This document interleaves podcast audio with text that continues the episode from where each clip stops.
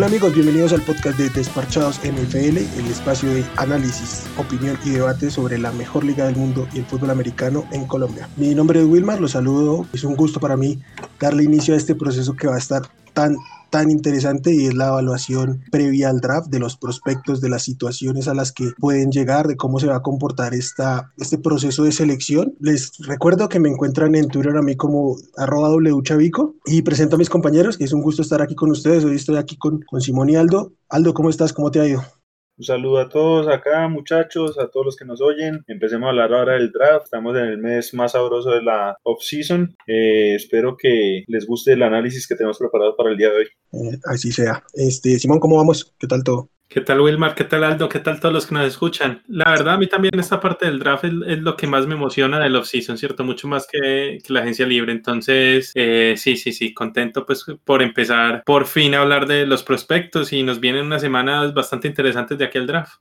Exacto. Bueno, para empezar y poner un poquito de contexto, ¿qué es el draft? El draft es el proceso de selección en que los equipos justamente seleccionan o eligen a estos prospectos que salen de las universidades es un, es un, proceso que se divide en rondas, siete rondas, cada equipo tiene predeterminada los picks que van a, estar en esas rondas, se va a llevar este proceso a cabo entre el 29 de abril y el 1 de mayo. El día de hoy pues vamos a hablar de la posición más importante o más relevante del, del fútbol americano, de la NFL, que es la de quarterback. Tenemos una, una clase ahí bastante, bastante interesante, equipos con mucha urgencia. Y entonces empecemos poniendo en contexto un poco el panorama.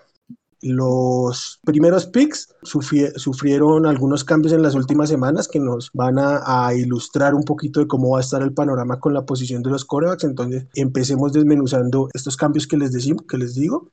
El primero, los Miami Dolphins acordaron un trade con los San Francisco 49ers. El pick 3 que estaba en posición de, estaba en posición de Miami, proveniente de Houston por un trade que habían hecho por Larry Tonsil. Dolphins se lo entregan a los San Francisco 49ers a cambio de su pick de, primera ronda de este año, que es la selección número 12, la selección 102 global de, de este año también, selección de tercera ronda, y adicionan las selecciones de primera ronda del draft de 2022 y de 2023, que pues a partir de ese momento estarían en posesión de, de los Dolphins. No, no, no vamos a andar en otros movimientos que hicieron los Dolphins después de ello, porque pues vamos a concentrarnos por ahora en este. ¿Qué opinas de este cambio, Aldo? ¿Cómo ves este?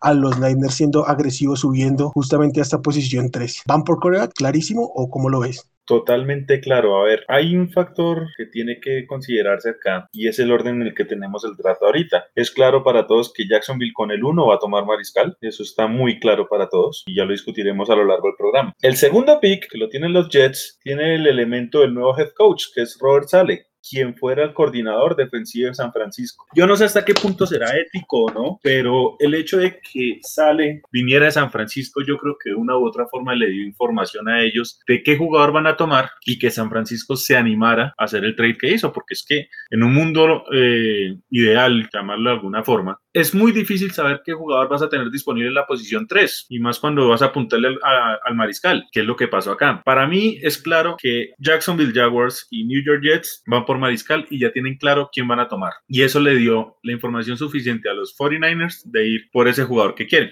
Ahora bien, ¿qué me parece el movimiento? El movimiento es arriesgado, es exagerado, pero si San Francisco dice yo estoy seguro el jugador que está vale la pena y ya está. Vale la pena el movimiento, vale la pena el riesgo. De alguna forma hemos visto que Shanahan saca lo mejor de sus mariscales. Vimos lo que hizo con Kirk Cousins, por ejemplo, que no es precisamente el, el más talentoso de los mariscales, pero jugaba muy bien en su sistema. Vimos lo que hizo Shanahan en Atlanta, que fue lo que lo llevó a este paso en San Francisco. Yo personalmente no me sentiría cómodo con el movimiento que hicieron, pero ellos lo están y eso es lo que cuenta. Entonces, a mí personalmente me parece que San Francisco la tiene clara y me parece que saben hacia dónde van. Ya veremos es en dos, tres años si el movimiento valió o no la pena.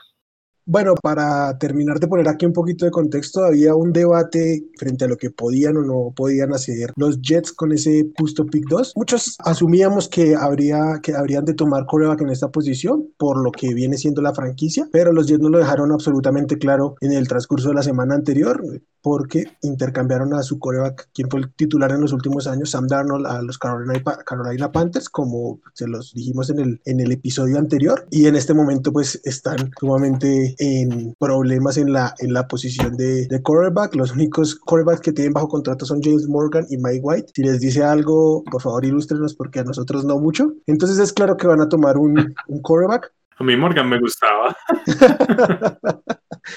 Y entonces, pues, por, eso, por eso creo que va súper cantado lo que dice Aldo. Los, los, los Niners saben que van a tener el tercer coreback. No sé si tanto como para, para pensar que tuvieron información, pero nada raro sería, finalmente fue una, una relación que terminó en muy buenos términos. Si es ético o no, cada quien creo que podrá hacerse una idea desde de, de, su postura. ¿Qué opinas tú, Simón? ¿Cómo, ¿Cómo ves estos movimientos en general para, creo que asegurar esos tres primeros corebacks en las primeras posiciones del draft? Sí, no, yo creo que es que, que, Jacksonville sin duda va por, por un quarterback. Ya, el, cierto, los que hicieron movimientos que harían el pick 2 y el pick 3. el tema con Jets, pues muchos decían que de pronto había que darle la oportunidad a Arnold, cierto, ya con un, un, head coach más competente y toda la cosa. Pero para mí estuvo bien lo que hicieron porque la posibilidad de estar en el pick 2 en un draft que tiene bastantes buenas piezas en la posición de quarterback, eso no digamos no sea todos los años. Entonces yo creo que sí podían ir, pues, o, o que sí estuvo bien ir por un quarterback este año y, y salir de Darnold, darle, darle, de todos modos la, la, chance en otro equipo como lo es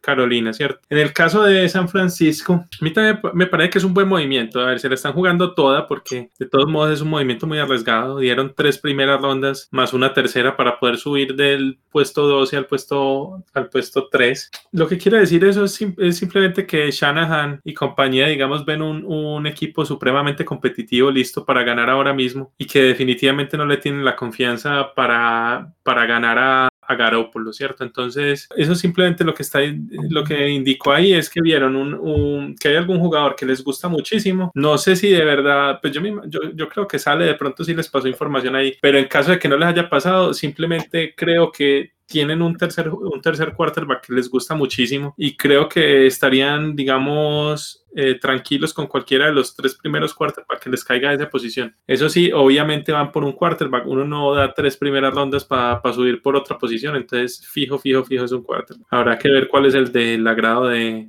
de Shanahan. O cuál, este le, caso. o cuál le cae. Si, si no le cae el de su, agra el de su mayor agrado. Ahora bien. No, Shanahan eh, sabe ya cuál le va a caer. Mm, puede que haya algún cambio por ahí, alguna cosita, pero yo lo que estoy seguro es que los tres primeros les gustan. No, yo lo veo así como lo decía ahorita previamente a Wilmar. Si él se animó a saltar desde el 12 hasta el 3, es porque él ya sabe cuál pick van a ser los Jets. O porque los Jets dejaron claro que van por un mariscal. O porque no, no, pero igual, o sea. No, no, no, no, tan así porque, a ver, le puede gustar Zach Wilson. Y, su, sí. y lo que uno escucha es que Zach Wilson es el que va a ir a Jets. Sí, pero también le, puede, le puede gustar Entonces, tanto Zach Wilson como Justin Fields. Si le gusta, si, si los tiene muy similar, pues cualquiera de los dos le va a caer al tercero y va a estar cómodo pero el tema es el valor del pick. ¿Tú cuánto crees que pueda bajar uno, cuánto caer el otro? Ya igual lo discutiremos más adelante, pero en lo que a mí concierne, si el tema es que me gusta un mariscal que yo sé que no me alcanza, tengo que subir. Tan sencillo como eso. Sí, hay muchos, sí, a ver, estamos hablando de que hay cinco talentos que van a primera ronda, o lo que todo el mundo espera, ¿cierto? Hombre, yo creo que alguno de ellos iba a caerles eventualmente. Pero es y ellos pagaron un precio muy alto para asegurar a dónde iban a ir. No le gustaba tanto el cuarto y el quinto. Ellos ya saben que van a tomar los Jets. Viene el reporte de los Falcons. Están dispuestos a vender, que están en una buena posición para asegurar un reemplazo en el mediano plazo a, a Ryan, que no sé cuándo los Falcons vuelvan a estar con una clase tan valiosa. Entonces, no sé, yo creo que ellos pueden estar tranquilos quedando en el pick 4 y tomando un quarterback, pero creo que también pueden estar tranquilos bajando si la, si la compensación, digamos, es la adecuada. Eh, entonces yo creo que simplemente ahorita están escuchando opciones para ver, para ver qué hacen. No creo que estén definidos por bajar o definidos por quedarse la verdad. Y yo creo que es por algo, por, por lo que les ha mostrado Matt Ryan en los últimos años, ¿cierto? Que ya se ve algún declive pues en su juego y, y yo creo que ya son pocos años los que le pueden quedar con un nivel superior. Lo, que sí yo tengo claro es que si alguien sube a esa posición es por un quarterback, porque ahora está el rumor de que, de que salió Jerry Jones a decir que está eh, enamorado de, Kyle Pitts y todos estamos enamorados de Kyle Pitts, pero el, único precio que van a pagar para subir es por el de un quarterback, porque igual sea quien sea el que suba va a tener que pagar lo que pagaría alguien por subir a un quarterback y no le van a dar, ponle tres, tres primeras rondas por un jugador no quarterback a, a ningún equipo. No, total, por más bueno que sea el jugador, nunca vas a dar dos o tres primeras pues por, por un no quarterback, ¿cierto? Sí, y, y más que, que Miami ya puso el precio. Pero entonces, qué, qué, equipo creen que de pronto pudiera subir ahí ese, ese pick de Atlanta? ¿Qué, ¿Qué, equipo les gustaría para que subieran ahí al pick de, de, Atlanta? ¿Me gustaría o creo? O creen, pues cualquiera de los dos, sí, que creen que sea posible que suban. Porque yo la verdad solo veo dos equipos que creo posible que puedan subir ahí.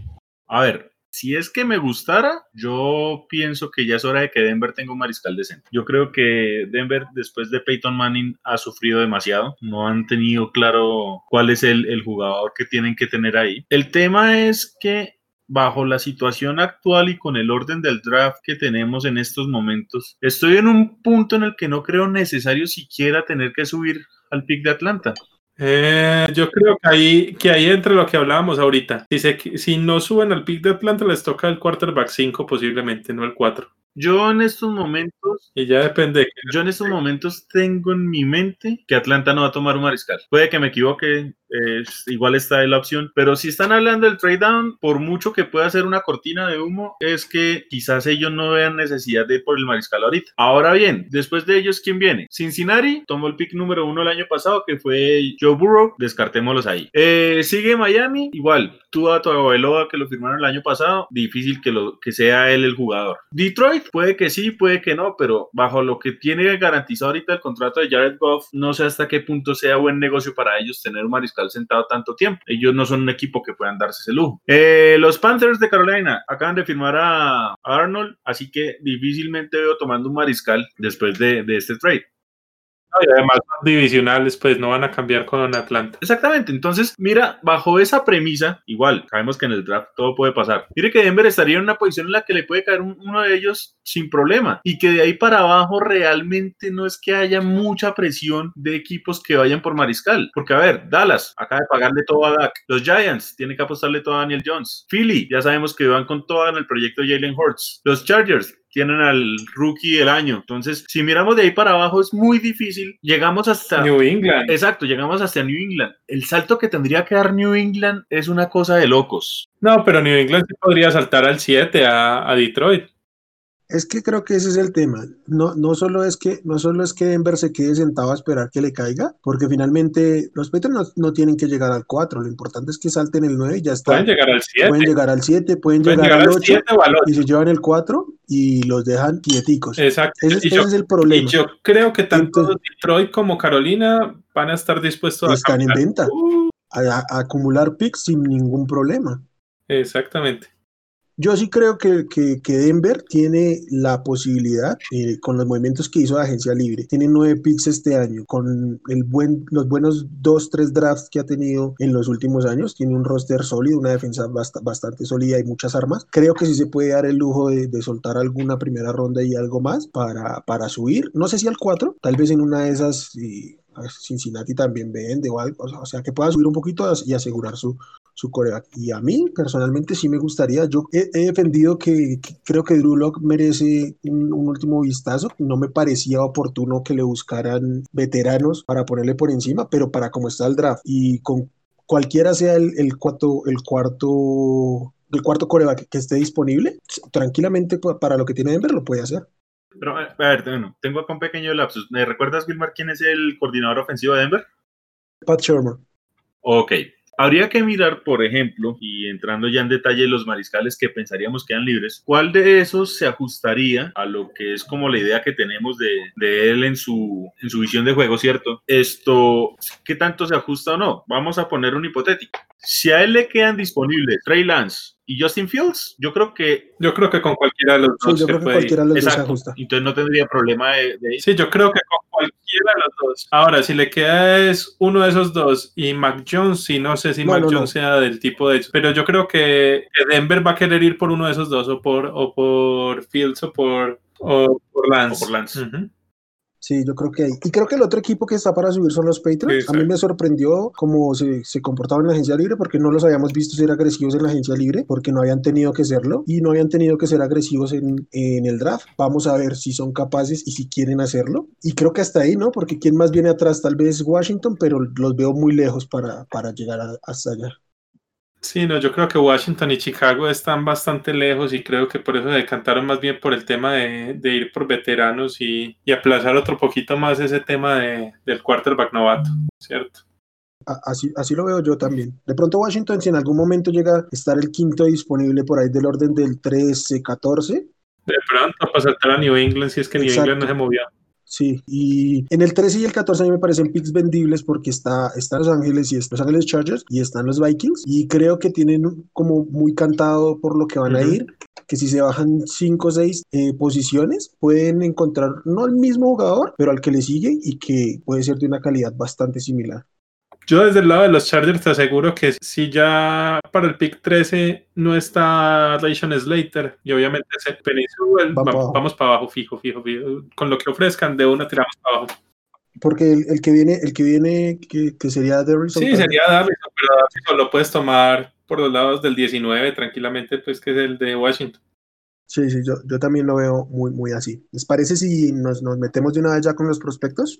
De una, una, arranquemos. Listo. El primero es el que va a ser el, el, pick uno desde que salió del high school. Trevor Lawrence, coreback de Clemson, futuro coreback de los Jacksonville Jaguars. Creo que aquí no hay ninguna duda. La verdad es que le quisieron meter un poquito de picante cuando, cuando Justin Fields le ganó en, en los playoffs del colegial, cuando empezó a aparecer el hype de Zach Wilson. Para, para mí yo lo tengo claro. Trevor Lawrence, si, no, si, no si hay un coreback listo para llegar a la NFL, se llama Trevor Lawrence y si él no está listo para ser titular desde el día uno, no hay un coreback que lo esté, porque sencillamente su visión de juego, su IQ, eh, fútbol IQ, eh, su brazo, sus habilidades atléticas, tamaño. el tamaño, es 6'55, eh, pesa 2'3, yo creo que está un poquito bajito para su altura, creo que le, van a hacer ganar músculo cuando llegue a la NFL, pero lo que hace en el campo, sus lecturas, sus, sus progresiones son mejorables, pero está claramente listo para, para entrar a la NFL.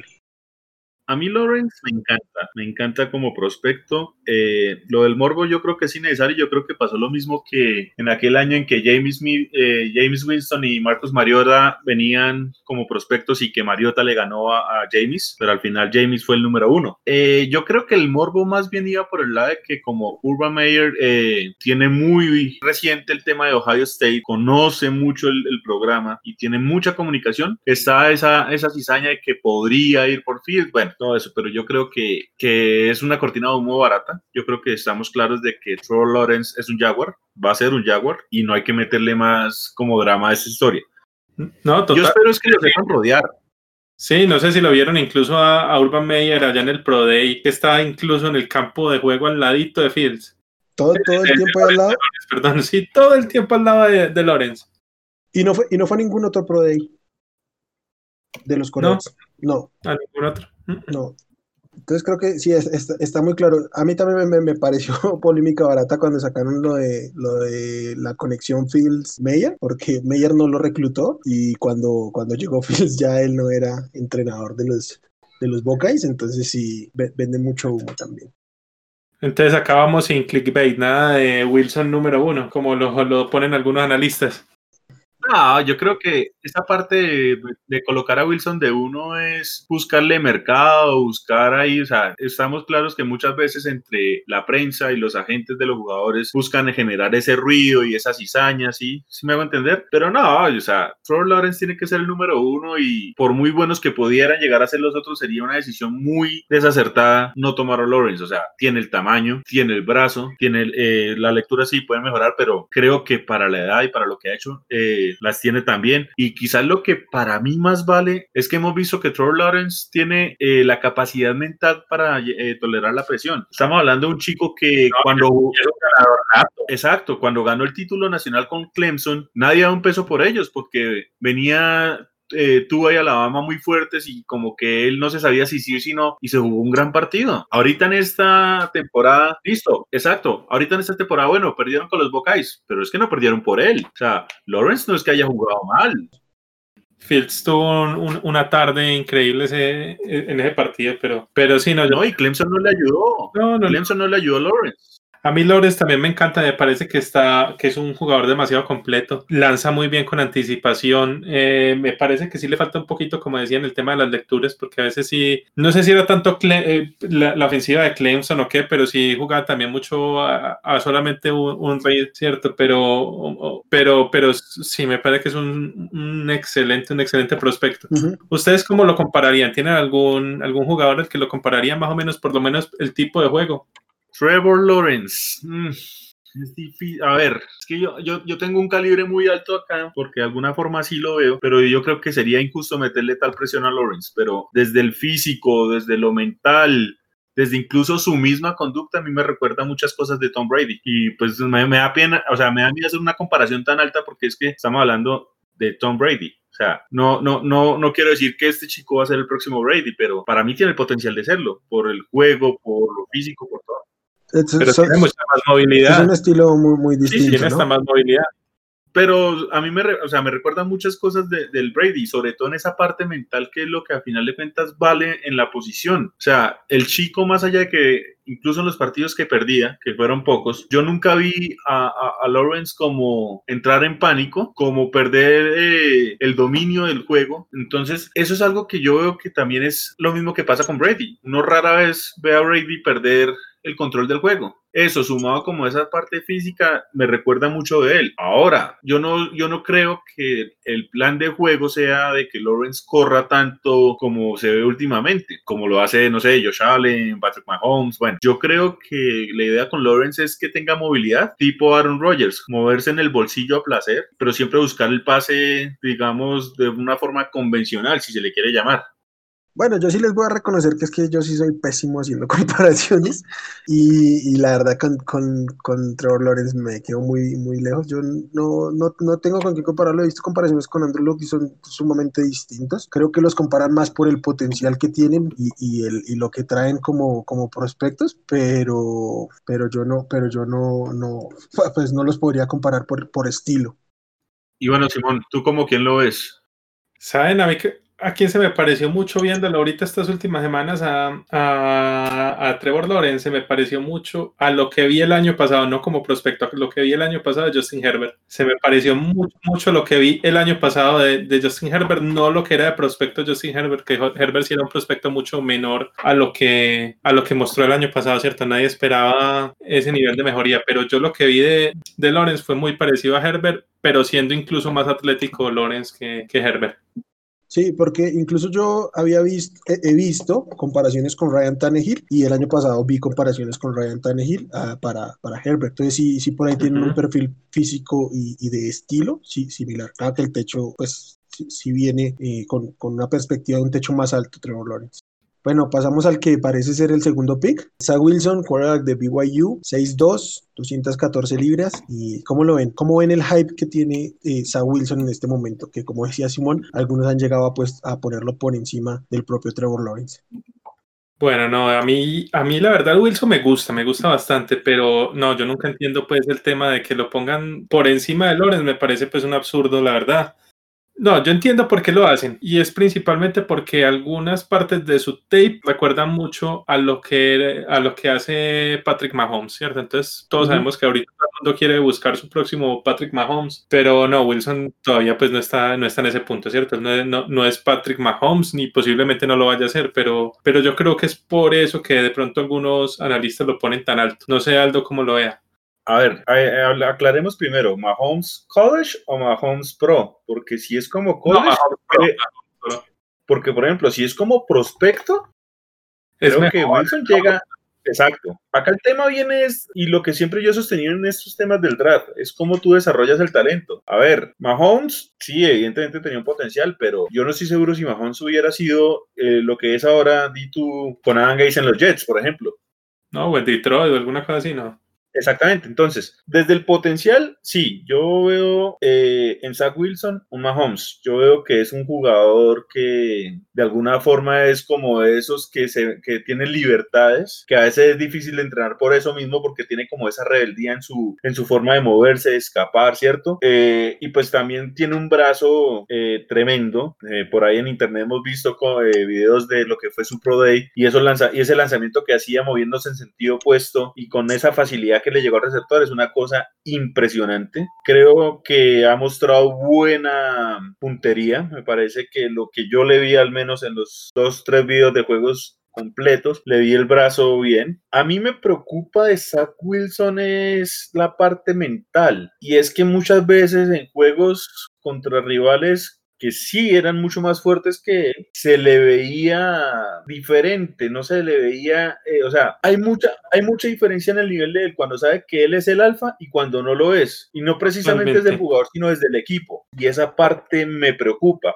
Ahora, esa misma rebeldía que Wilson tiene puede ser contraproducente. En ese, en ese aspecto me recuerda mucho, y, lo digo de alguna forma con dolor, a James Winston, porque esa misma rebeldía fue lo que generó que, que sea el pick machine que es ahora. Entonces, de alguna forma hay que saber, hay que saber cómo soltarle riendas a, a, a, Wilson para que sepa realmente cuándo hay que arriesgar y cuándo no, y no ser lo que es ahorita James Winston, que podría llegar a pasar si no lo cuidan.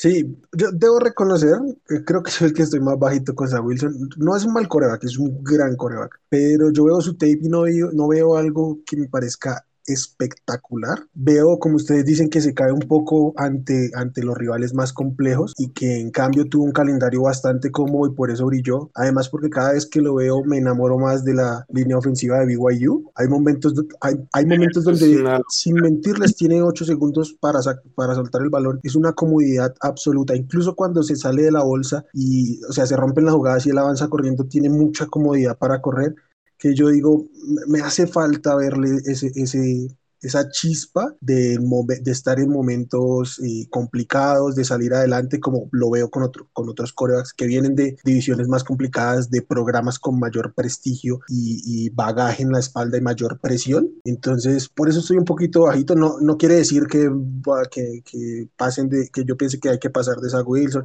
Sigo creyendo que es top 3 de la clase, pero sí estoy un poquito más abajo de, de, de, este hype que se le ha montado.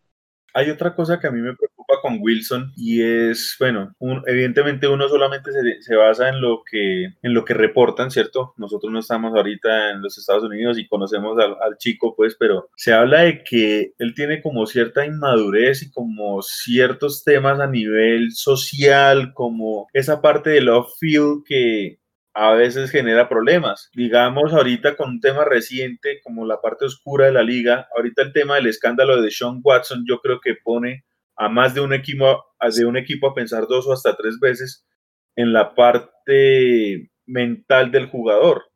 Pero está seguro. A mí me preocupa. No he escuchado nada de él, incluso él es mormón, entonces hay muchas cosas que él no. No, no, o sea, no. no hay un montón de cosas que que se limita a ser por ser mormón, ¿cierto? Y por ser, y por ser de BYU. No, no, no, sí, o sea, no estoy hablando, digamos, como, no estoy comparando el tema del escándalo de Sean Watson, sino, o sea, estoy diciendo desde que hablan de que él como en la parte mental eh, no tiene esa, o bueno, dicen que no tiene esa madurez que se espera para la liga, ¿sí? Sí, yo creo que lo que más hablan de ese tema es más el tema de, que como es mormón, siempre ha vivido pues en Utah y toda esa cosa, y pasar de ahí a, Nueva York, ¿cierto?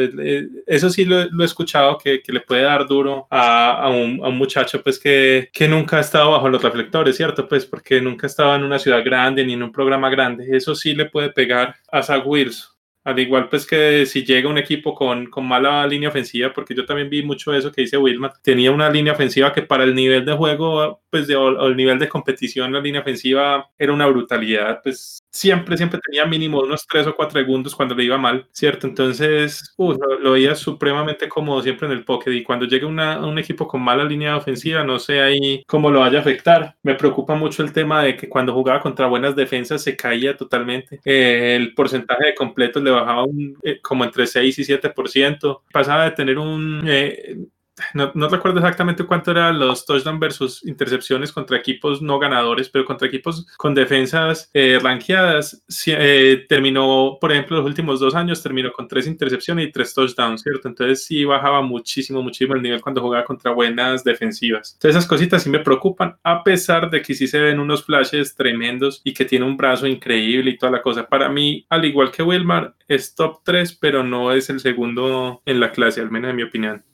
Igual es muy bueno y sabe pasar muy bien y lo hace rolando y yo creo que está listo para ser, para ser titular en la NFL en el esquema correcto y creo que para lo que pintan los Jets con la llegada de, de Mike LaFleur como, como coordinador ofensivo debería ser el, sistema correcto para él, pues esperando que, que, haga algo similar a lo que tenían con, con Shanahan en, en los Niners o lo que hace su hermano en, Green Bay, que le den facilidades al, al quarterback, pero, pero sí, creo, y, y más, para mí, tengo un jugador por encima de él, creo que ese es el, el mayor aliciente para que yo no ponga a, hasta Wilson como mi dos.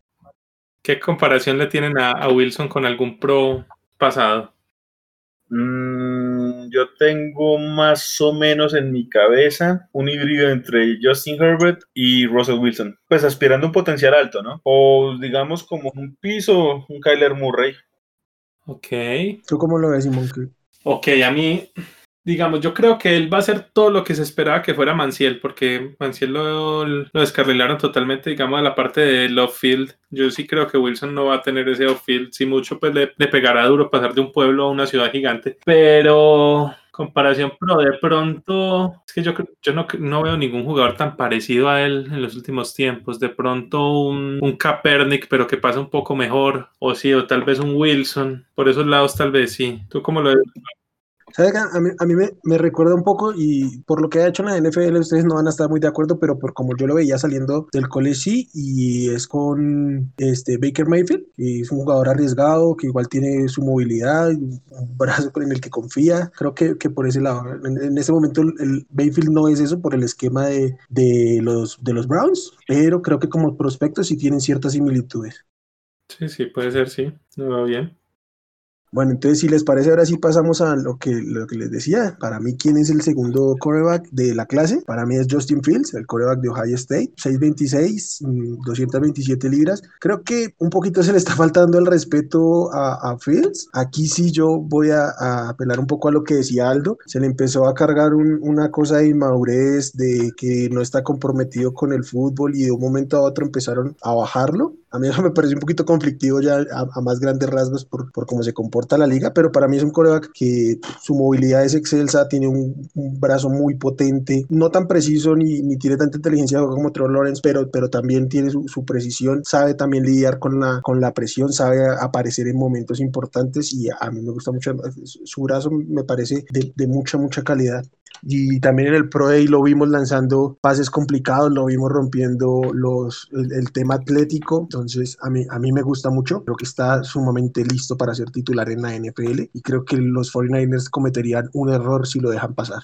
Sí, a mí me parece un poco absurdo como le tiran de duro a, a Justin Fields. Yo creo que lo que más va en contra suya es que es negro, ¿cierto? Sí, él las críticas, las principales críticas que dicen es que, que no, no, está muy motivado y que no se compromete con el equipo, que no, no, no, tiene, no quiere ser un ganador. Cuando, por ejemplo, yo veo que él fue uno de los que más peleó para que sí se jugara la temporada pasada del college, ¿cierto? Él quería jugar. Eh, y, uno, y uno lo ve, pues uno lo ve en ese partido contra Clemson, el que metió seis touchdowns digamos, en, en, partidos supremamente importantes se crece. Eh, le tira muy duro que porque tuvo un partido malo con Indiana, pero bueno, cualquiera puede tener una, una mala noche, pues cierto, es, normal. Y, y, malas noches, así como ese partido como Indiana, creo que no hubo tantas. Eh, tiene un excelente brazo, corre bastante bien. Eh, no, a mí, a mí la verdad también es mi, mi quarterback número dos. Él viene desde, justamente desde high school con, con Trevor Lawrence, bien, siendo el número dos de, todo, de toda la nación. Ambos eran reclutas de cinco estrellas cuando salieron de high school, ¿cierto? Y siempre han sido el 1 y el 2. No, no, sé por qué ahorita pues ya, lo van bajando, sobre todo cuando el, el, juego de campeonato, él tampoco pues es que tuviera la culpa por, porque lo perdieran y eso tampoco. Entonces, no, no sé. A mí, a mí la verdad me parece también un jugador bastante completo. Sí le falta mejorar bastantes cosas. Eh, temas de anticipación, de, del ball placement, ¿cierto? De dónde ponen los balones y eso, pero, pero son, digamos, cosas que se pueden trabajar y yo creo que puede ser un, un, muy buen profesional, pues, en, en la liga. Y, y, como sabemos, pues, también ha, ha, mostrado ser un ganador, ¿cierto? Él puso otra vez bastante alto a Ohio State. Otra cosa que dicen, que por la que le tiran es por el tema de los quarterbacks de Ohio State, que nunca ha salido un buen quarterback de Ohio State, pero, pero pues, nunca ha salido un quarterback de, de, un equipo hasta que sale, pues, ¿cierto? Eso, eso toca es hacerlo de manera individual, no, no creo que se puedan poner a comparar por, eso, pero, pero no. No, porque entonces tendríamos, todos los corebacks de la liga tendrían que ser de dos, tres, de dos, tres universidades, porque de las otras no, no, han salido. Entonces, es ridículo, la verdad. Sí, sí, sí, sí. Entonces, sí, yo, yo sí creo que ahí hay un tema, no sé si es de racismo, de qué, pero porque incluso veo que lo ponen de sexto. Ah, he visto rankings hasta que lo ponen de sexto, ¿cierto? Entonces, no, yo la verdad no, no lo entiendo. Pues hasta puedo ver que Wilson de pronto lo pongan por encima, porque yo la verdad los tengo más o menos parejos a ambos. Sí, son, son parejos. Exacto, pero, pero que lo pongan de sexto, eso sí, no, no, no sé cómo, pues. No sé Aldo cómo lo ve. Bueno, primero que todo, yo discrepo en algo que mencionaste y es lo del ball placement porque yo creo que los prospectos de este año es el que mejor puntería tiene, a mi juicio. Personalmente, Justin Fields me parece que es el segundo mejor mariscal de, de, este año y con diferencia. Me parece que para, o sea, yo sí creo que entre Zach Wilson y Justin Fields hay una diferencia considerable. A mí me gusta más Fields. Eh, a mí me gusta de que, el, bueno, yo no he escuchado la parte mental ni mucho menos, pero yo lo que he visto, y por ejemplo me quedó muy claro en, eh, el juego que le ganaron a Clemson, que se lució él, es que el, el, chico tiene como ese, esa, esa personalidad de les quiero demostrar a todos ustedes quién soy yo. El chico tiene esa actitud de como, ah, sí, ¿quieres dudar en mí? Ok, déjame, ya te lo demuestro a mí de pronto eh, no me cuadra del todo y algunas veces lo hablamos con, con, Simón fuera de, fuera aire, es que de pronto él le falta un poquito más de presencia en el bolsillo. Con Simón lo hablábamos que días y sobre todo eh, en el último juego contra Alabama, pues bueno, sí, es que es Alabama también. Esto a veces se come, o sea, se deja capturar muy fácilmente eh, le falta un poquito más de esa presencia. Yo creo que también, pues claro, esas mismas tendencias que uno ve en college de, salir corriendo y bueno, eso pasa. Pues yo creo que son cosas muy trabajables. Eh, ahora. Y que a ti no te gusta. ¿Cómo? Y que además a ti no te gusta. No, a mí Fields, a mí Fields me gusta. No, no, no, me refiero a que esa tendencia de correr no es, no es lo que a ti más te gusta. Ah, ok, sí, sí, sí. Ahora, eh, ahí ahorita Simón toca un tema que es delicado y que puede llegar a ser muy sensible, pero yo sí creo que está, y es esa parte como racial. A ver, por ejemplo, cuando Teddy Bridgewater fue el Big 32, creo que fue, yo creo que Teddy era mucho mejor mariscal que, que algunos de los que están con él en ese mismo año. Ese año fue extraño porque ese año bajaron para mí los dos mejores quarterbacks, que eran Carr y, y Bridgewater, pero, pero sí. ¿Quiénes, está, ¿Quiénes se fueron por delante ese, ese año? Eh, ese año no era el de, el de este EJ Manuel y... No, no, no, no, no, te estás yendo muy, muy atrás. No, me fui muy atrás. Ese año, ¿quiénes eran? Pero sí sé que creo que fueron otros dos. Ah, Blake Bortles, Blake Bortles ah, y, Justin y, y, y Manciel. Eso es, eso Y para mí los dos mejores eran Bridgewater y Carr. Estamos de ahí. Sea, a Teddy lo fregó, pues su lesión, que fue horrible, pero bueno, él cayó hasta, si mal no sé, fue el pick 32. Eh, Lamar Jackson, no es que me mate como prospecto, me parece que le falta mucho todavía de pasador y siendo un quarterback, pero no era para caer de, de pick 32 también, creo que fue, con los Ravens. Sí. Entonces, de alguna forma sí puede haber como cierta tendencia en esa parte. Habría que, digamos, ya mirar como más a fondo y pues, como digo, es un tema delicado, pero yo creo que es una tendencia que se, que se, que se aprecia y preocupa, porque a mí desde el talento me parece que Fields tiene más para ofrecer. Ahora, lo voy a decir también de esta forma. Eh, en lo personal, yo sí quiero que Justin Fields le vaya bien, a menos de que llegue un Real de Medición, ahí sí no quiero que le vaya bien. Pero pienso que lo mejor que le puede pasar ahorita es no ir a Jets. No, yo creo que él tiene que ir a un, equipo con buena línea ofensiva, porque sí, yo, yo, creo que lo que más le falta es el tema de, de, la visión en el bolsillo y lo ayudaría mucho ir a un equipo con buena línea ofensiva. San Francisco sería perfecto para él, yo creo. Eh, creo que es el sitio ideal para cualquier coreback San Francisco en este momento. Es el, equipo armado. A mí me gusta Jacksonville, a mí me gusta Jacksonville para, para Lawrence. Creo que tiene una buena ofensiva ya por lo menos. Sí, pero imagínate, imagínate que Trevor Lawrence llegara a los Niners. ¿No, no lo ves mejor? No, todo, pues, total, pero... O sea, eso es lo que hoy. No, no, es un mal, no es un mal destino eh, ir a Jacksonville. Lo mejor para cualquier novato en este momento es, San Francisco. Sí, sí. Más por ese lado. Creo que, creo que lo, lo que estaban hablando de la presencia y, por qué se come tantos, tantos sacks también tiene que ver que le gusta mucho buscar la jugada grande. Es el, el de, los prospectos de élite, por así decirlo, es el coreback que más aguanta el balón, que más, que más en promedio se tarda en lanzar el balón. Y creo que eso es corregible y siempre tienen que hacerlo. Normalmente en la NFL tienes que llegar a deshacerte más rápido del balón. Entonces creo que, que sí es trabajable como, como bien lo dicen. ¿Y ese a qué, a qué jugador les parece? A mí me recuerda la, la, versión buena de Carson Wentz cuando el año que Philly ganó el Super Bowl. Sí, sí, sí. A mí me recuerda mucho esa versión. A mí me recuerda como a los, a los mejores años de Carson Palmer. También, sí. Sí, yo no, no, puedo evitar pensarlo como estos corebacks muy corredores que hay ahora, aunque él no corre tanto por diseño, sí creo que puede tener un impacto como el de, como el de Kyler Murray o el, propio Lamar, aunque son corredores de distinto tipo y creo que Fields llega con un brazo un poco más pulido que ambos. Yo creo que, pero por su, en, en que Fields no corre tanto como ellos. No, no corre tanto y cuando corre es muy distinto porque Lamar es mucho más, mucho más elusivo y eso, pero, pero sí tiene una gran capacidad atlética para, para correr Fields y el brazo evidentemente es mejor que el de ambos, cuando salen del college al menos. Total. Yo, yo creo que el corriendo es más o menos como corre Mahomes o como corre o como corre Rodgers. Eh, bueno, el cuarto quarterback es Trey Lance de North Dakota State. Creo que aquí el problema es que tenemos una muestra muy chiquita. No jugó en 2020 y pues su único año así productivo fue en 2019, pero pues sus cualidades como prospecto a mí sí me parecen bastante, bastante interesantes. La primera es que tiene una bazooka en el brazo. Para mí es el mejor brazo de, o sea, el brazo más potente de, de la liga. Y además es un quarterback que viene de un, de un sistema, un sistema pro. Es de los que, de los que más ha jugado bajo centro te puede jugar en, en formaciones pistola, escopeta. Tiene muchas variaciones ahí como para ejecutar y por eso creo que, si bien creo que no está listo, que le falta un poquito de desarrollo, de pulir el brazo, la precisión un poco, sí es uno de estos tipos que, que te deja jugadas muy espectaculares y que tú dices, si logra trasladarlo a la NFL, a la mayor competencia, puede ser una, una absoluta locura. Bueno, a mí Trey Lance, digamos desde lo puramente físico, me parece el mejor. O sea, el, sí. el, brazo que tiene ese muchacho es una cosa absurda. Yo creo que igual lo pondría eh, de Lawrence, pero sí. No, el brazo, sí. el brazo de Lawrence uh -huh. para mí no, es... tiene más brazo. Tiene más brazo que Lawrence, pero no lo maneja igual que Lawrence. Creo que en eso no, no, por, concordar. por eso, claro, desde lo puramente físico.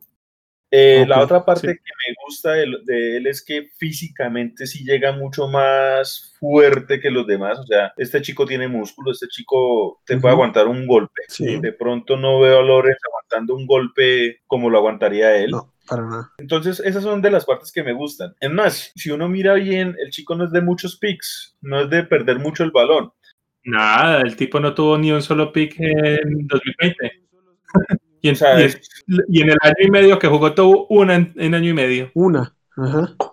Entonces, a mí que es la parte que me preocupa de, de, Lance, y bueno, sí coincido con lo que decían ahorita de a veces en cuanto a, a, la colocación del balón no es el más prolijo. A mí me preocupa es de que, pues por todo este tema de la pandemia, la temporada de él el año pasado fue solo un juego.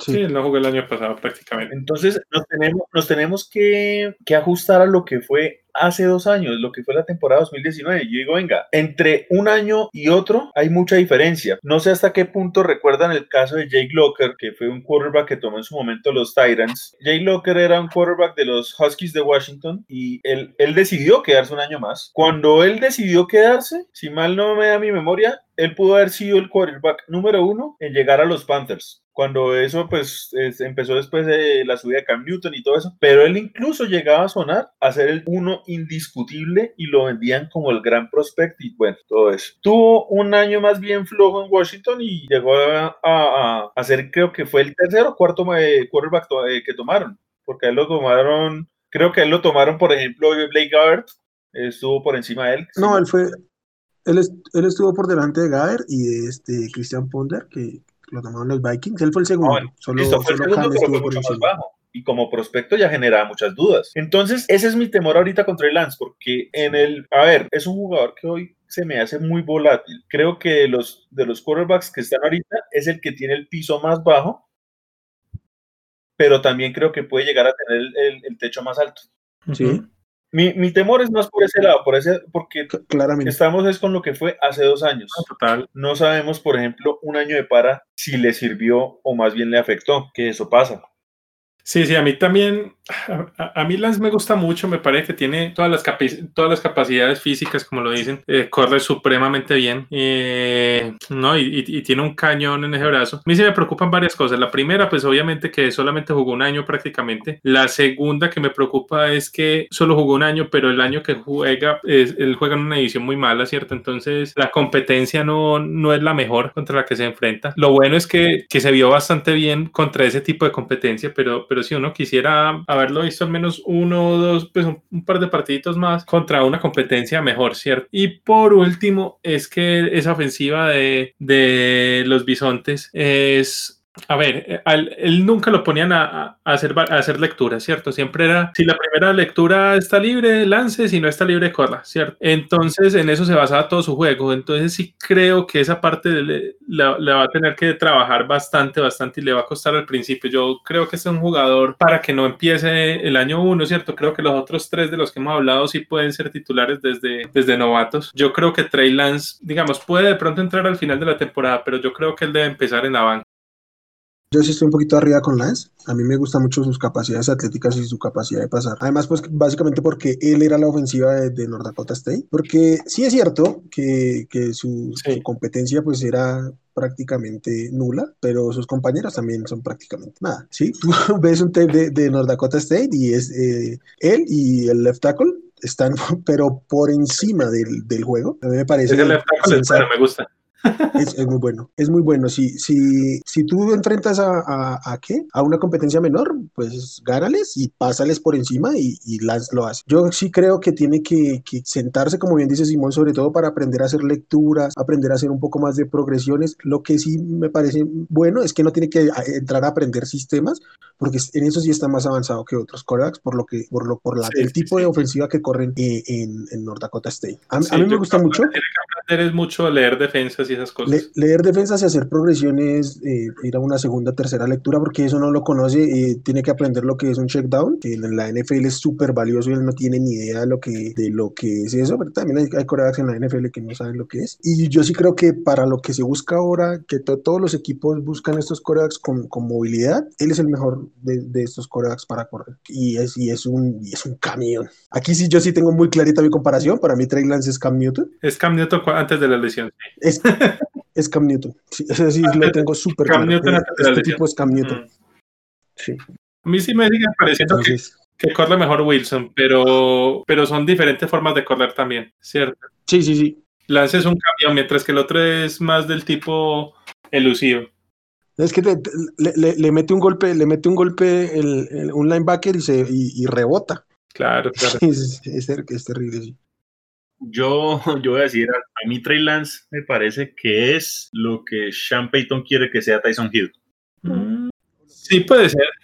A mí me parece, a ver, Tyson Hill a mí no me parece realmente nada del otro mundo como mariscal. Es un camión y vemos que tiene esa versatilidad y todo eso, pero realmente yo no veo eh, un quarterback ahí como tal. Pero yo veo que, que, digamos, podría ser ese mariscal que Sean Payton ha buscado que sea Hill. A ver, el físico está, no tiene miedo al contacto, ya hemos hablado que es un, es un camión, esto, pero es que este sí sabe lanzar, es que este chico sí tiene brazo, es que este chico, listo, tiene problemas con colocación, pero no es tampoco que sea una cosa abismal, ¿sí? El talento está y es una cosa de pulir. Yo veo el, un jugador que, como lo que quiere que Payton sea como, como con Tyson Hill, y en otra parte a mí me recuerda de una u otra forma también ese Cam Newton, pero siendo incluso mejor pasador. O sea, yo, yo veo que este chico sí puede eh, hacer que funcione el, eh, ese nuevo rol del mariscal dual, de correr y de pasar, como lo hace Cam Newton, pero es que este sí me gusta a nivel de pasador, cosa que no me pasa con Cam. Yo lo veo más de esa forma.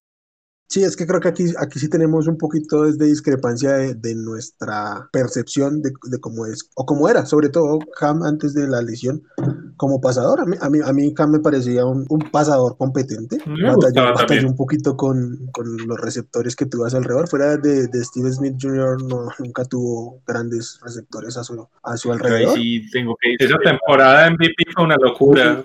Con esos receptores que tenía.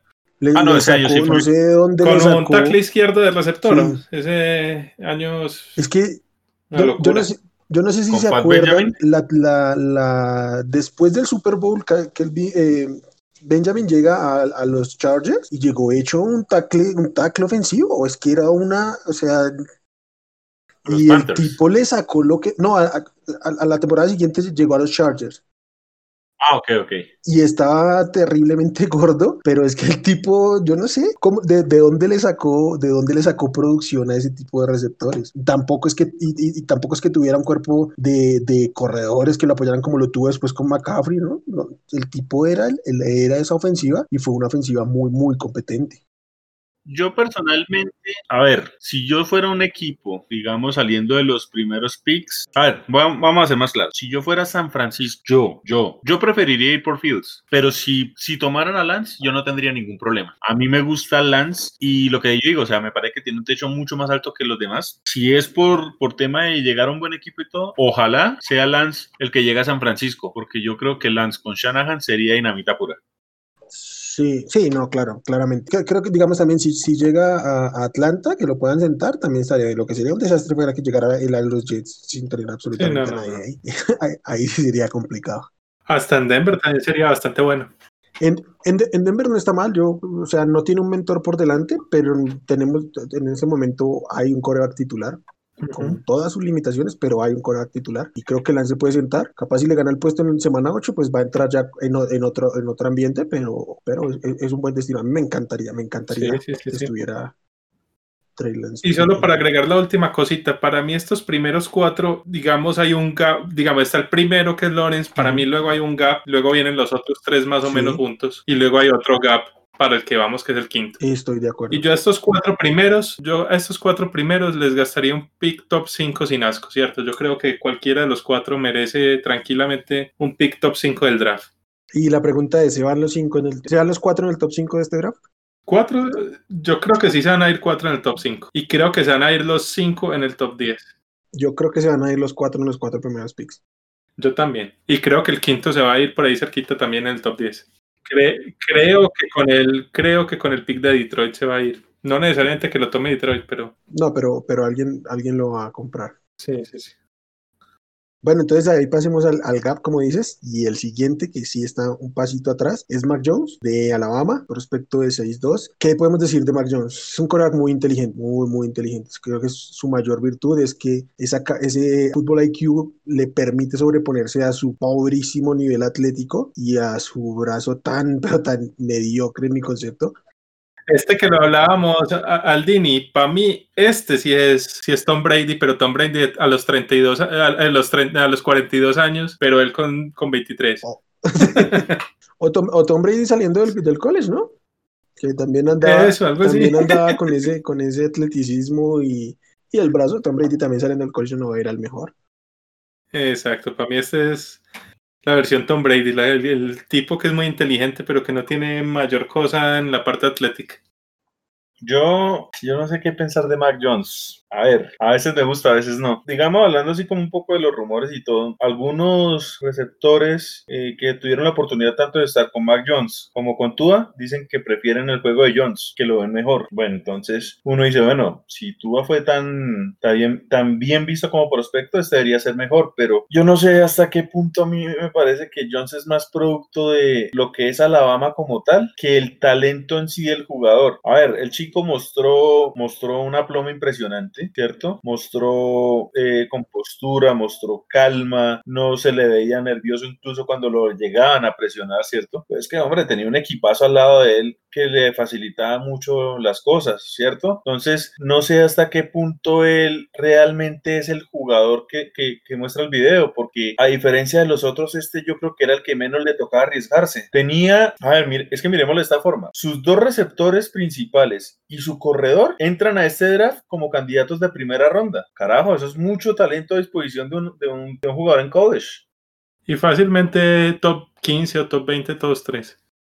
Exactamente, o sea, si no es porque la posición de running back se ha devaluado, Najee Harris fácilmente es top 15. Y no me sorprendería si llega a caer en esas, en esas posiciones.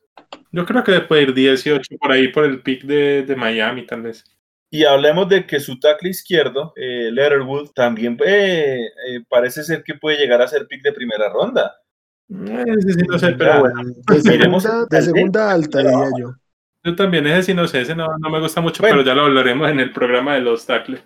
O sea, listo, sí, pero estamos hablando, o sea, mire el talento con el que está este chico. O sea, yo creo que eso ayuda a muchos. Entonces. Ahí, porque estamos adelantando un poquito con la línea ofensiva, pero el centro, ese sí era una locura. El centro de, de, Alabama, ahí porque tenía unas lesiones, pero oh, ese centro sí era muy, muy bueno.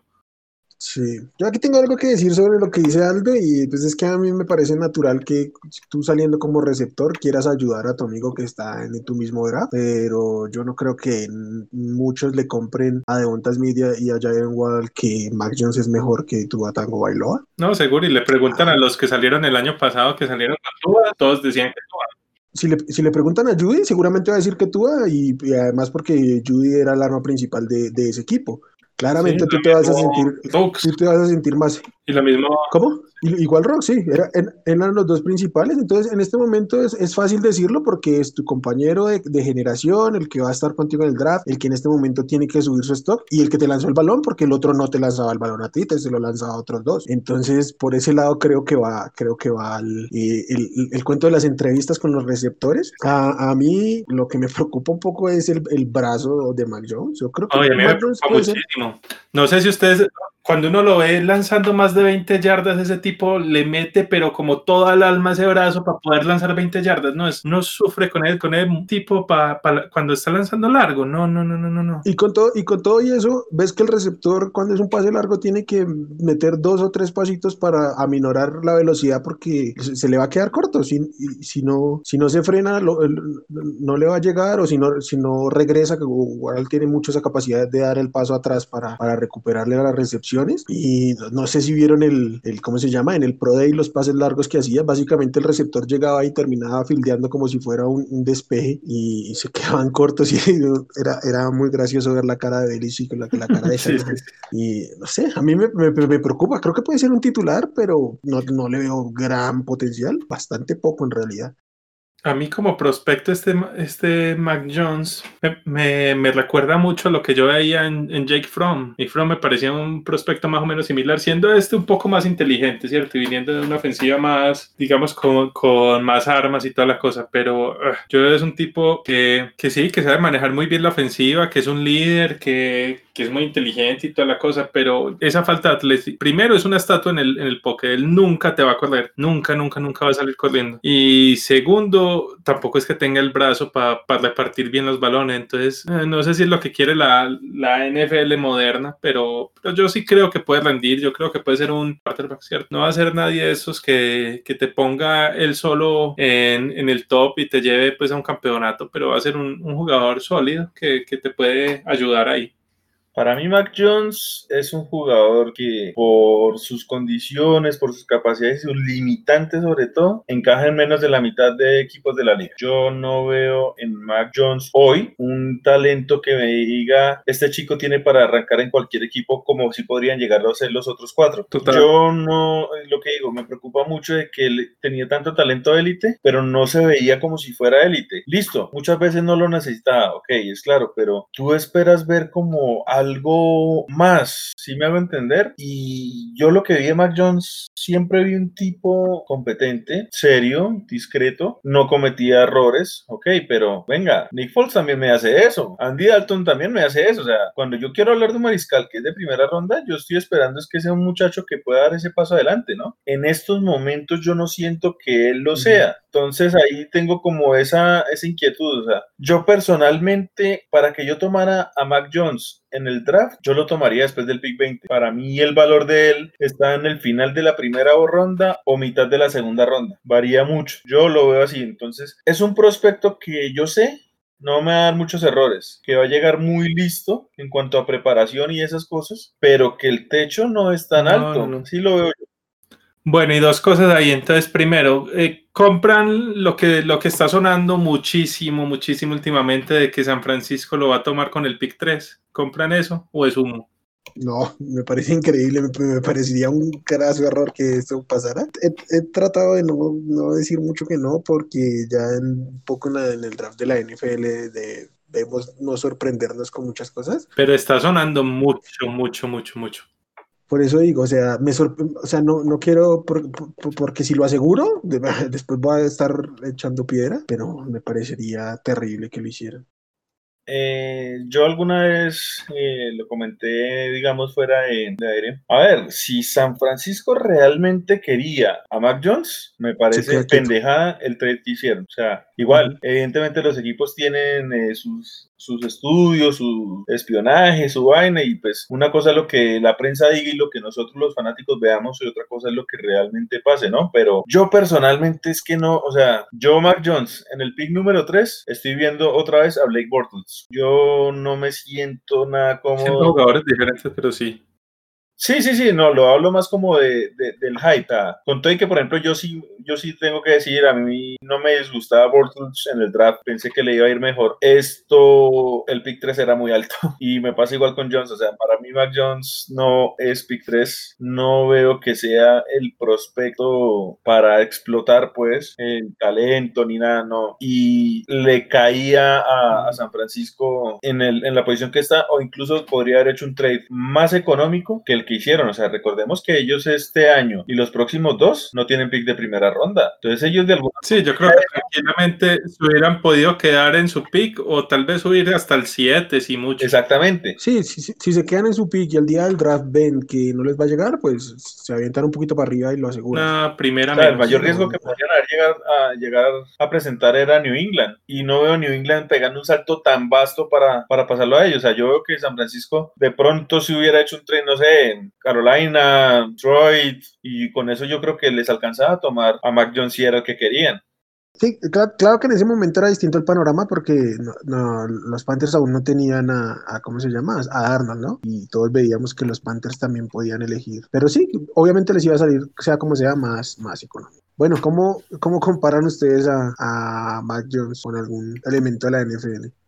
Tannehill. Me parece que es una versión menos atlética de Ryan Tannehill, pero lo vino más como desde la limitación del pasador. O sea, Ryan Tannehill es un mariscal que no te comete muchos errores, pero si uno mira su carrera, muy rara vez tiene un juego de 300 yardas. Y es un, es un no sé, es un mariscal que, que vive el checkdown. Entonces, más o menos yo lo veo de esa forma. Yo no veo en Mac Jones ese mariscal que te, que te dé el tiro grande cuando lo necesitas. Me parece que es un game manager bueno con uno que otro destello. Hasta ahí. Y es lo mismo que me da Tannehill ahorita en los Titans. Es un, es un chico que depende netamente en que Derrick Henry funcione. Si no, esa ofensiva nada que ver. Y ya no pueden decir que es que no tienen líneas receptores. Tennessee como tal tiene una ofensiva bien... bien pues tiene un receptor. Bien que con buenos jugadores. Tiene un receptor y ya. Y no hace mucho y se les fue el otro, y el otro receptor que era competente también ya no está ahí. Sí, tiene un receptor bueno y ya. Ya no tienen ni Taiden, ya no tienen Taiden, se les fue un tackle derecho muy bueno.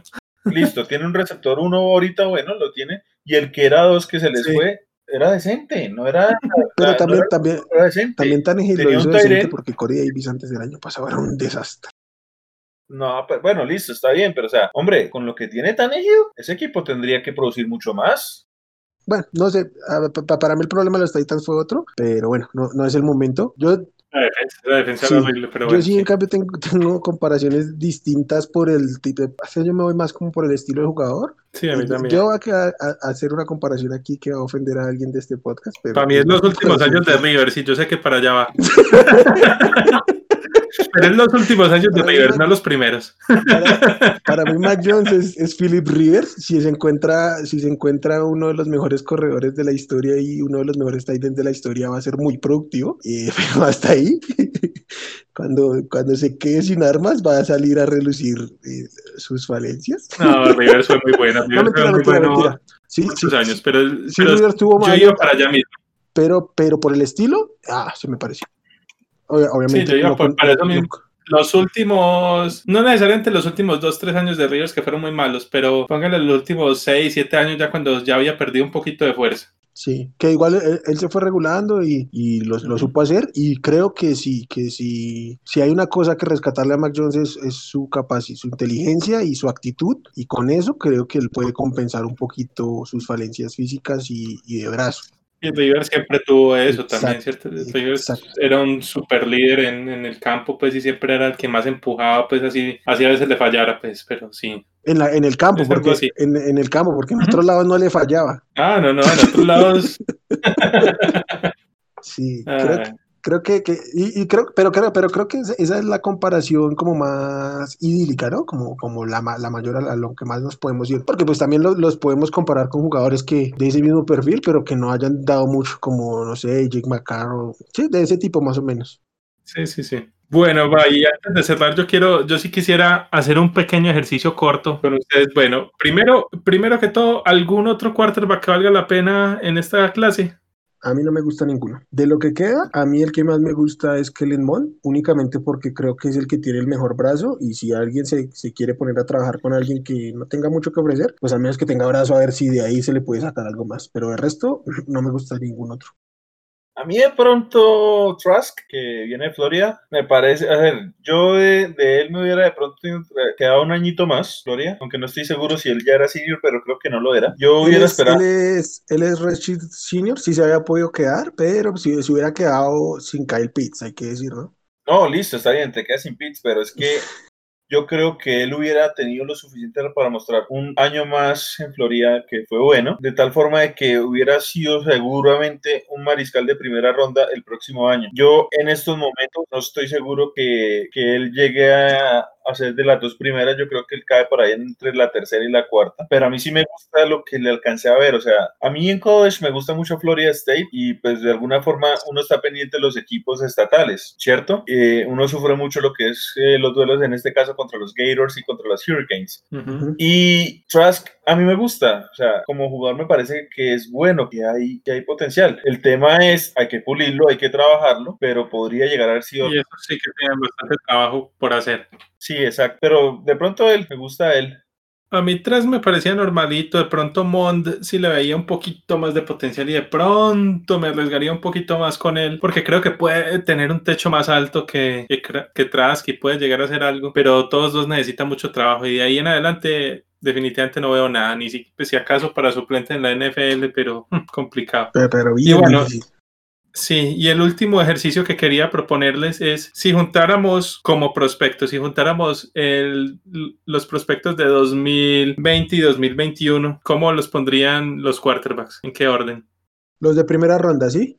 Sí, sí, los de primera ronda, exacto. Los, los cuatro del año pasado y los cinco de este mm, año. Sigo colocando a Joe Burrow. Me parece que, o sea, con todo y que me fascina eh, Trevor Lawrence y todo, la verdad es que lo que me mostró Joe Burrow fue impresionante. Lo que vi de Joe Burrow fue para mí suficiente para decir este chico es, es tremendo, es el elegido. Entonces yo de pronto me quedo un poquito más con, con, con Burrow encima. Veo a Lawrence. Yo tenía a Lawrence de primero. No, a mí sí me gusta más Burrow. Entonces, usted, a ver, ¿cómo, ¿a quién tiene de primero? Yo tengo a Lawrence, Aldo tiene a Burrow y, aquí, y a quién tiene Wilmar. Yo tengo a Trevor Lawrence. Es el mejor prospecto que yo he visto desde que analizo por eso. Ok. ¿De segundos? Burrow. Al revés, entonces, yo Lawrence. Yo también Burrow. Tercero. Y Justin Fields. Como prospecto, Tua. Yo, yo también tengo a Tua primero. Bueno, yo cuarto tengo a Tua. Yo luego voy con Fields. Yo voy con Fields. De quinto todos tenemos a Wilson, entonces. Sí, voy a decir Wilson, pero no tan lejos de, de, de Herbert, ¿no? Sí, yo, yo, yo, ay, yo tengo como un dilema, pero yo prefiero de pronto un poco más a Herbert que a Wilson como prospecto. ¿Saben cuál es mi único problema? Que Herbert me mostró cosas que en el college no lo habían dejado mostrar. No, total, a mí Herbert como prospecto no me gustaba mucho. Sí. Y lo disfruto ahora como, como a nadie, pero, pero yo cuando eh, estábamos en esta posición el año pasado, yo no veía mucho, mucho en Herbert. Veía, veía mucho potencial, pero, pero era algo parecido como, como con la ansia, eso es cierto, que veía como también como inexperiencia, como que no lo, no lo, como que le faltaba, le faltaba. Veía muchísimas capacidades físicas sobre todo, sí. pero le faltaba... Tú a Herbert lo ves más cerquita a Lance que a, que a Wilson. Sí, a Wilson, sí, sí. Yo sí. los veo muy, muy junticos a los tres. Es que yo lo que les digo, estoy muy, muy arriba con Lance. Ok, pero bueno, entonces los vemos más o menos parecidos. Y bueno, ¿y cómo veríamos entonces los que siguen ya después de esos que serían, como veríamos a Love contra... Yo prefiero, yo prefiero a Jordan Love que a Mac Jones. Y Aldo, ¿cuál prefieres? Ay, yo no sé. Sí, sí, no, yo también prefiero a Jordan Love, o sea, pero, no, o sea, como prospecto sí es mejor Love. Que pasa es que ahorita tengo otra imagen de Love como el calientasillas que está en Green Bay, entonces, no sé, tengo una imagen de pronto anulada. Es que eso no es culpa de, él, ¿no? sí. sí, no, no, no, no es culpa de él. Sí, a mí también como prospecto me gustaba más Love. Sí, es que el, techo, el techo de Love sí era muchísimo mayor que el de, que el de Mac Jones. Pero el piso también estamos de acuerdo que es mucho más bajo, ¿cierto? Pues sí, porque, porque eh, Jordan Love ni siquiera estuvo listo para ser suplente este año. Sea como sea, Mac Jones yo creo que puede ser titular incluso desde su primer año, dependiendo de dónde esté, pero como fuera sería sin lugar a dudas el 2 y, Love no lo fue. Sí, sin dudas. Y yo, por ejemplo, yo creo que a, eso que hablaba, que, acabas de decir, yo creo que si tuviera que poner un quarter, pues si tuviera que ponerlos de titular a, los novatos, ahí sí preferiría, o sea, si fuera solo por este año, preferiría a Mac Jones que a, que a Lance. Sí. Si solo fuera por este año, pues no pensando en 5, 6, 10 años adelante. Sí, de acuerdo. Ok. Creo que ya con eso vamos cerrando, ¿no? Sí, sí, ya. Pues nada, amigos, un saludo y pueden ahí, recuérdenos las redes de cada uno y nos vamos despidiendo. Bueno, Simón, ¿cómo, cómo te encuentran en redes? Bueno, no, a mí, a mí me pueden encontrar en arroba suribepe, ya saben, me pueden preguntar lo que quieran ahí, o si tienen alguna duda sobre algún otro quarterback o alguna duda que no hayamos, que no les hayamos resuelto acá en este podcast, o lo que quieran, me, se pueden comunicar ahí conmigo. Eh, espero que hayan disfrutado el capítulo y pues nos vemos en la próxima. Aldo, ¿cómo te encuentran a ti eh, a mí me pueden encontrar en Twitter como AldoBox. Estoy abierto a cualquier pregunta, comentario, sugerencia que quieran hacerme. Y nada, hasta una próxima oportunidad. Y a mí me, encuentran en Twitter como arroba wchavico. Lo más importante, las redes del, podcast, arroba desparchados NFL. Síganos, síganos en, en las plataformas de podcast también. Activen notificaciones para que sepan cuando estén nuestros, nuestros nuevos episodios arriba. Vamos a estar ahora en este mes muy, muy intensos con el draft. Vamos a analizar todas las posiciones de, de, cara al draft. Igual, como decía Simón, cualquier duda que nos llegue por ahí, vamos a estar pendientes para resolverla. Y nada, amigos, un gusto estar acá. Ayúdenos a seguir creciendo esta comunidad de NFL en Colombia. A todos, buenos días, tardes o noches, sea como sea que nos escuchen. Y adiós.